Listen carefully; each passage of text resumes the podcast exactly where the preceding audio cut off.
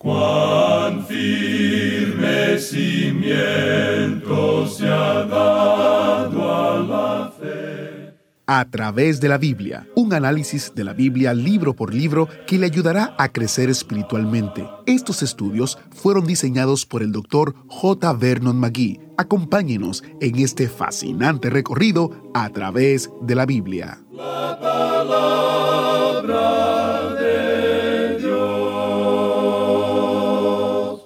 Porque no me avergüenzo del Evangelio, porque es poder de Dios para salvación a todo aquel que cree, al judío primeramente y también al griego. Porque en el Evangelio la justicia de Dios se revela por fe y para fe, como está escrito, mas el justo por la fe vivirá. Romanos 1, 16 al 17. Estos versículos nos presentan el tema de la epístola que actualmente estamos estudiando, Romanos. Aunque cada palabra en la epístola es importante, estos son significantes en su maravilloso desarrollo en toda la epístola. Bienvenidos a bordo del autobús bíblico. Soy su anfitrión, Heiel Ortiz, y me alegro de que nos acompañe hoy en A través de la Biblia. Si nunca ha estudiado el libro de Romanos, querrá quedarse con nosotros por este estudio que está lleno de algunas de las creencias más esenciales de nuestra fe, incluyendo la Trinidad, el nacimiento virginal y la deidad y resurrección de Jesucristo. En las notas y bosquejos que escribió el Dr. Magui sobre Romanos, leemos que la lectura de la epístola a los romanos es una de las experiencias más provechosas en la vida de un cristiano.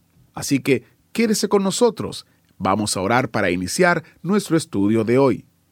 Padre Celestial, te damos gracias porque hemos conocido tu palabra y la estamos estudiando y te pedimos que tu Espíritu Santo obre en nuestra mente y en nuestro corazón. Utiliza al Maestro, usa a tu Espíritu Santo para hablar a nuestras vidas. En el nombre poderoso de Jesús, amén. Con nosotros, nuestro Maestro, Samuel Montoya, en el estudio de hoy. Continuamos hoy nuestro estudio en el capítulo 1 de la epístola del apóstol San Pablo a los romanos. Y en nuestro programa anterior estábamos hablando de que Pablo en su oración se acuerda incesantemente de los romanos. Eso era lo que quería decir cuando dice que sin cesar hago mención de vosotros siempre en mis oraciones. Volviendo ahora al capítulo 1 de esta epístola a los romanos, leamos el versículo 11. Porque deseo veros para comunicaros algún don espiritual a fin de que seáis confirmados. Esta expresión, porque deseo veros, no es el lenguaje de un hombre que es indiferente a la iglesia de Roma.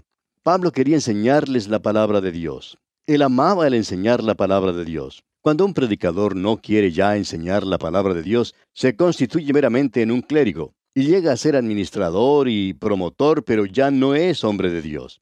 No es ministro de la palabra. Un hombre dijo en cierta ocasión, ya no me da gusto predicar la palabra de Dios. Y un predicador anciano que le escuchaba le aconsejó, pues entonces, amigo, es mejor que te salgas del ministerio. Amigo oyente, Pablo quería comunicar a los hermanos en Roma algún don espiritual.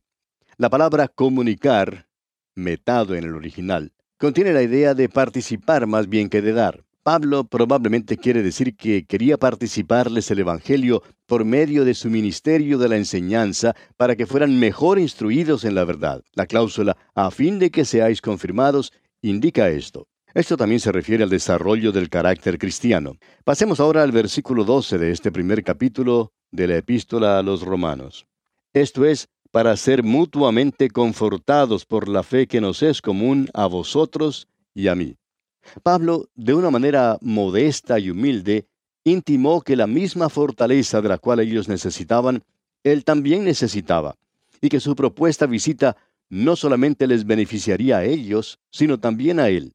Estarían mutuamente bendecidos en la palabra de Dios. Pablo les participaría algo a ellos y ellos le participarían algo a él. Pablo siempre se sentía bendecido en su ministerio a otros. Es de eso que habla aquí en este versículo. Y en el versículo 13 dice, Pero no quiero, hermanos, que ignoréis que muchas veces me he propuesto ir a vosotros, pero hasta ahora he sido estorbado, para tener también entre vosotros algún fruto, como entre los demás gentiles. La frase, pero no quiero, hermanos, que ignoréis, es una frase característica del apóstol Pablo. Allá en su primera carta a los Corintios capítulo 10 versículo 1 dice, Porque no quiero, hermanos, que ignoréis que nuestros padres todos estuvieron bajo la nube y todos pasaron el mar. Y también en su primera carta a los tesalonicenses capítulo 4 versículo 13 dice, Tampoco queremos, hermanos, que ignoréis acerca de los que duermen, para que no os entristezcáis como los otros que no tienen esperanza. Esta frase se usa para dar énfasis. Ahora, la palabra hermanos se refiere tanto a hombres como a mujeres. Pablo quería recoger algún fruto entre los hermanos romanos. Ahora, parece que eso no se refiere al hecho de ganar almas en Roma, sino más bien al de llevar fruto en la vida de los hermanos allí. Veremos esto en más detalle cuando estudiemos el capítulo 6 de esta carta a los romanos. Ahora la frase, como entre los demás gentiles, indica una vez más que la iglesia en Roma se componía mayormente por convertidos del paganismo. Leamos ahora el versículo 14. A griegos y a no griegos, a sabios y a no sabios, soy deudor. En los versículos 14 al 17, el apóstol Pablo da tres declaraciones interesantes. Dice en el versículo 14, soy deudor. La segunda declaración la tenemos en el versículo 15 y dice, pronto estoy a anunciaros el Evangelio. Y la tercera declaración la encontramos en el versículo 16 cuando él dice, no me avergüenzo del Evangelio. Con respecto a la declaración de que Pablo es deudor, Godet dice lo siguiente, Él les debe su vida y su persona en virtud de la gracia que le es dada y del oficio que ha recibido. Pablo no había tenido ninguna transacción con los romanos que lo hiciera deudor de ellos, pero sí tuvo una transacción con Jesucristo. Y amigo oyente, la posesión del Evangelio hace que uno sea deudor a todos aquellos que no lo han oído. Ahora Pablo también dice a griegos y a no griegos. Esta era la división griega de todo el género humano. Los griegos eran educados y civilizados. Los bárbaros, o sea, los que no eran griegos, eran lo que nosotros hoy en día llamamos paganos. En realidad es una falsa división, pero abarca todo el género humano y era entendida por los romanos. Pablo dijo que era deudor tanto a los griegos como a los bárbaros. Ahora, ¿cómo llegó a ser deudor Pablo? ¿Acaso compró él corbatas y zapatos olvidándose de pagarlos? No, amigo oyente. Él no había tenido ninguna negociación o transacción comercial con esta gente. Sin embargo, sí había tenido una transacción personal con Jesucristo, como ya dijimos, y esa transacción le constituyó deudor a todos, porque la gracia de Dios le había sido concedida tan liberalmente. Pablo era deudor a un mundo perdido. Muchos cristianos hoy en día dicen, yo sí pago mis deudas honestas, pero ¿en verdad las pagan? Usted y yo, amigo oyente, no hemos pagado nuestras deudas honestas hasta cuando todos hayan oído el Evangelio de Jesucristo. Cierto día dos predicadores viajaban por el interior de un país del Oriente. Hablaban del hecho que aquel país estaba cerrado al Evangelio. Ni aún se podía hacer la propaganda para el Evangelio allí. Al continuar su viaje, llegaron a un pueblito. Toda la propaganda que encontraron en aquel pueblito era en el idioma de aquel país, por supuesto y ellos se sintieron muy extranjeros en esa tierra extraña. Luego, al llegar al final de una calle, vieron una gran valla anunciadora y todo lo que pudieron leer en esa valla fue la palabra Coca-Cola. Entonces, uno de los predicadores dijo a su amigo, ¿No es interesante cómo la Coca-Cola ha tenido mejor éxito en hacer propaganda y en publicar su mensaje que lo que el Evangelio ha tenido en más de 1900 años? Amigo oyente, no hemos pagado nuestra deuda hasta cuando todos hayan escuchado las buenas nuevas. Multitudes todavía no han oído de la salvación que hay en Jesucristo. El apóstol Pablo dice, he recibido a Jesucristo como mi Salvador y soy deudor. Y nosotros, amigo oyente, también somos deudores a todos aquellos que todavía no han oído. También dice el apóstol, a sabios y a no sabios. Y esta era la distinción intelectual que él hizo entre los de la raza humana. Los sabios incluyen a los inteligentes, las personas sabidas, todos los intelectuales. Los no sabios son los ignorantes. Y esto nos dice que el Evangelio es para todo nivel intelectual. Y continúa el apóstol Pablo escribiendo y dice en el versículo 15, Así que, en cuanto a mí, pronto estoy a anunciaros el Evangelio también a vosotros que estáis en Roma. El doctor Stifler, un estudioso de la Biblia, escribe lo siguiente en cuanto a Pablo. Dice, Él es maestro de su determinación, pero no de las circunstancias. Y amigo oyente, Pablo está ansioso de predicar el Evangelio. Y nosotros necesitamos ese entusiasmo para proclamar la palabra de Dios a un mundo perdido. La frase también a vosotros que estáis en Roma se limita a la iglesia en Roma y no se refiere a toda la población.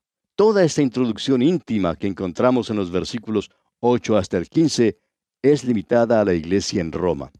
Habiendo pues completado esta sección, vamos a hacer una lista de los siete motivos que tuvo Pablo para querer visitar a Roma y son los siguientes. Primero, la voluntad de Dios, como lo vemos en el versículo 10.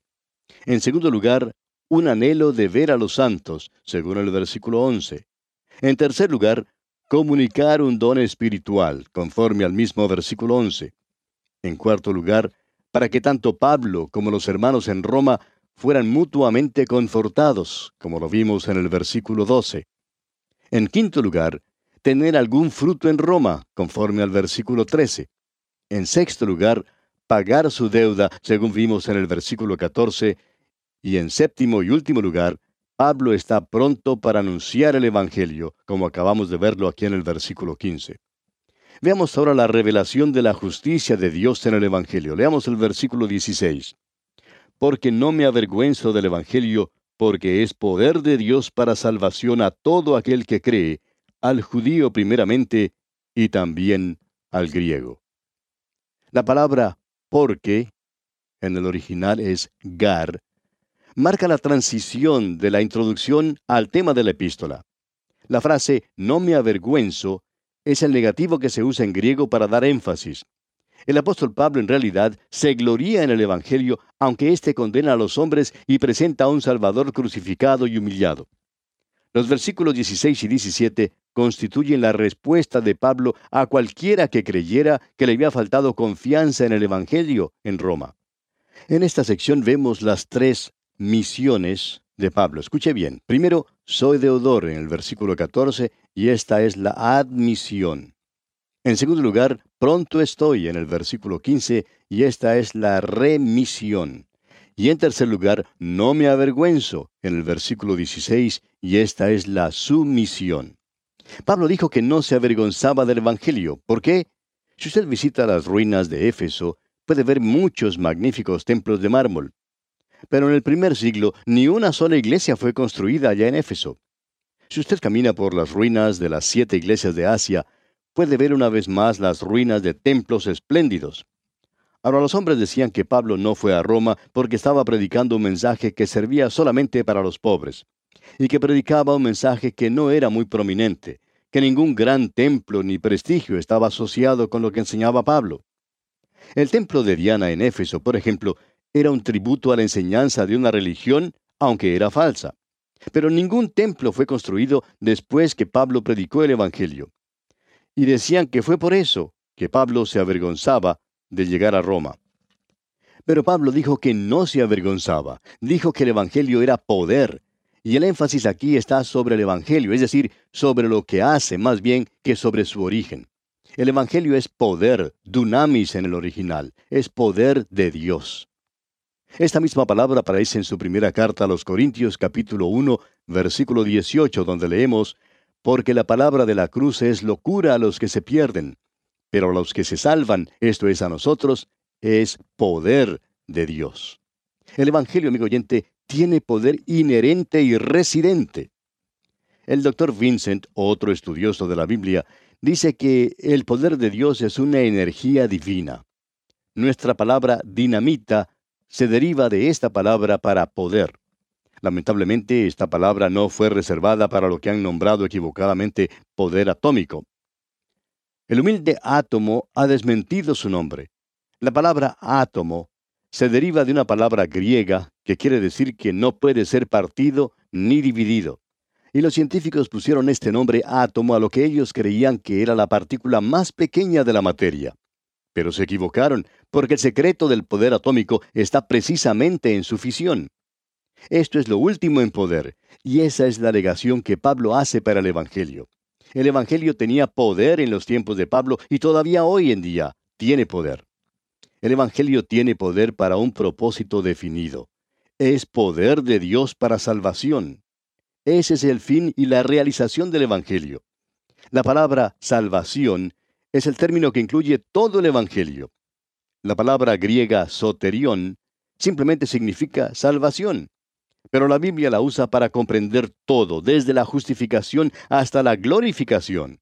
Constituye tanto un acto como un proceso. Es igualmente verdad que Dios primero me salvó, segundo me salva y tercero me salvará. Este mensaje es para todos. Comprende a toda la raza humana sin consideración a obstáculos raciales o religiosos. Es personal porque es dirigido a todo individuo. Quien quiera puede venir. Es universal en alcance, pero es limitado a todo aquel que cree. Y aquí tenemos tanto la predestinación como el libre albedrío. El único método de procurar la salvación es por medio de la fe. Ahora la frase, al judío primeramente, y también al griego, no implica que el judío tenga primera prioridad al Evangelio hoy en día, sino que más bien tuvo acceso al Evangelio primero cronológicamente. Hoy el judío está a la par del gentil en cuanto al Evangelio, pero el Evangelio fue dado primero al judío cronológicamente. Si usted hubiera estado en Jerusalén en el día de Pentecostés, habría descubierto que fue una reunión de judíos solamente. El doctor Lucas escribió lo siguiente en cuanto a Pablo, allá en el libro de los Hechos de los Apóstoles capítulo 13, versículo 46, donde dice, Entonces Pablo y Bernabé, hablando con denuedo, dijeron, A vosotros a la verdad era necesario que se os hablase primero la palabra de Dios. Mas puesto que la desecháis y no os juzgáis dignos de la vida eterna, he aquí nos volvemos a los gentiles. El Evangelio se divulgaba de Jerusalén a Judea, a Samaria y hasta lo último de la tierra. El doctor Stifler señala tres verdades en el versículo 16, y son, primero, el efecto del Evangelio, o sea, la salvación. En segundo lugar, el alcance es mundial, a todos. Y en tercer lugar, la condición, que es la fe en Jesucristo. Pasemos ahora al versículo 17 de este capítulo 1 de la epístola del apóstol Pablo a los romanos.